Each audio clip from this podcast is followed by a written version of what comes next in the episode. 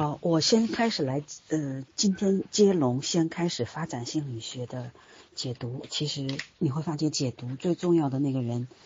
成长最快的那个人，就是解读的那个人，还不一定是听众。因为你为了把这个讲清楚，你会相比听众来说，你会更专心、更专注，同时你会给对这个书进行一个梳理。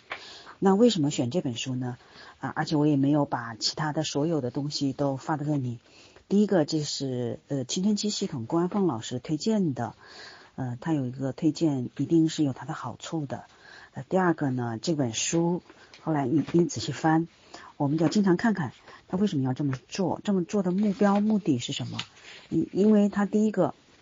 它是第十版，也就是说，发展心理学从诞生到现在，已经推出了第十版。越新的版本，按理说应该是越好的。而且这个版本有一个最大的好处，呃，就是它会有，嗯，最早的修订的版本是在你在那个版序里面，我们以前看书的时候很少看到，它会在版序里面特地收到了是。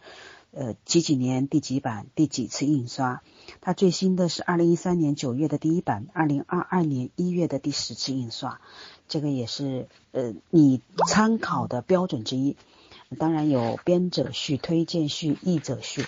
呃，大家拿到书以后再自己去看。在这个前言的时候，它第一版面世，它告诉你已经到今天有三十多年，那已经。发展心理学已经逐渐成为一个严谨的科学领域，这本书也在不断的成长，像一个逐渐成熟的孩子，深度、广度、客观性不断的进步，同时还有个性、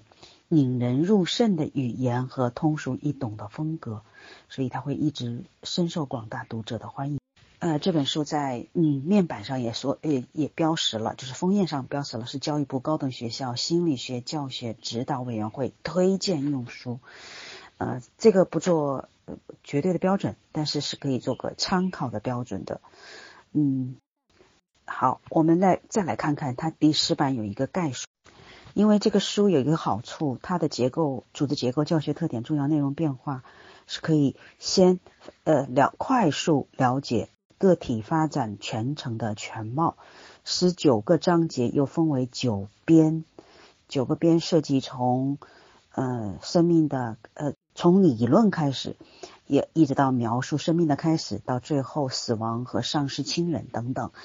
这些东西，其实你会发觉我们了解自己真的不够多，发展心理学真的得好好学，对吧？呃，同时它又有一个学习的检查站，在每章节的页边空白处都会呈现一些问题，用于帮助学生评估自己对前面所学内容的掌握程度。同时，它的教学特点还有一个，它有一个学习指目标、学习检查站、我思我秀小节，嗯，有。同时，每一章节呢附带两页材料，这些材料包含要点概述、预览、要点概述、阅读链接。它还设计了三栏专题，通过强调主要内容相关的主题来增强对主要内容的理解。每章至少包含两类专栏，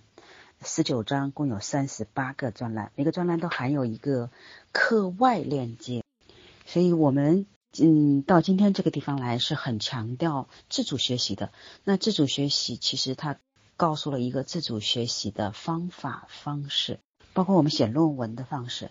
那同时还有一个知识拓展、实战演说、世界之窗，就是呃探索一种或者多种文化来看待某些问题。还有新版的新增加了一些特点，就是在卷首、卷尾概括性总结帮助学生发展的个体在每个发展阶段的发展，同时也描绘出个体在这各个发展领域上的毕生发展轨迹。这个地方呢，它呃从每一章主要有。内容有变化，这对于以前读过其他版本的发展心理学的伙伴是很有帮助的，因为它在各章的主要主题上新增、扩增、嗯修正、扩充、更新的内容，它甚至还列出了一个详表，嗯，就类似我已经呃扫描到上面的那个图上去的伙伴，呃，我说一下，其中有几个啊，呃，第四章新增实战演说专栏，摇晃婴儿综合症。嗯，以及扩展了与分娩习俗有关的跨文化和历史信息。听到这个就很有感觉了，就觉得我们是应该如此之做。还有第六章新增了世界之窗专栏和学步期儿童做斗争有必要吗？这个非常有帮助。第十章呢演实战演说专栏专门写说给孩子讲恐怖主义和战争，这是我们以前完全没有意识到的，觉得恐怖主义应该不用给孩子说，特别是我们生在当今的中国。可是如果你不了解，你怎么了解世界呢？好，那个。第十二章新增了青少年的小团体与大团体以及恋爱关系的内容，更新了关于性取向、性态度、性行为、性风险、性传播疾病、青少年怀孕和分娩以及青少年犯罪的信息。这个非常有必要，特别是各位，如果未来嗯你有项目到学校里面做心理健康教育的话，如果你不了解这个，可能你会出现很多状况。这就是我们现在呃新的内容，还有我们经常会被遇到的，这更新了运用药物疗法治疗情绪障碍的信息。嗯，还有呃我们最后十九章修改了以下的讨论。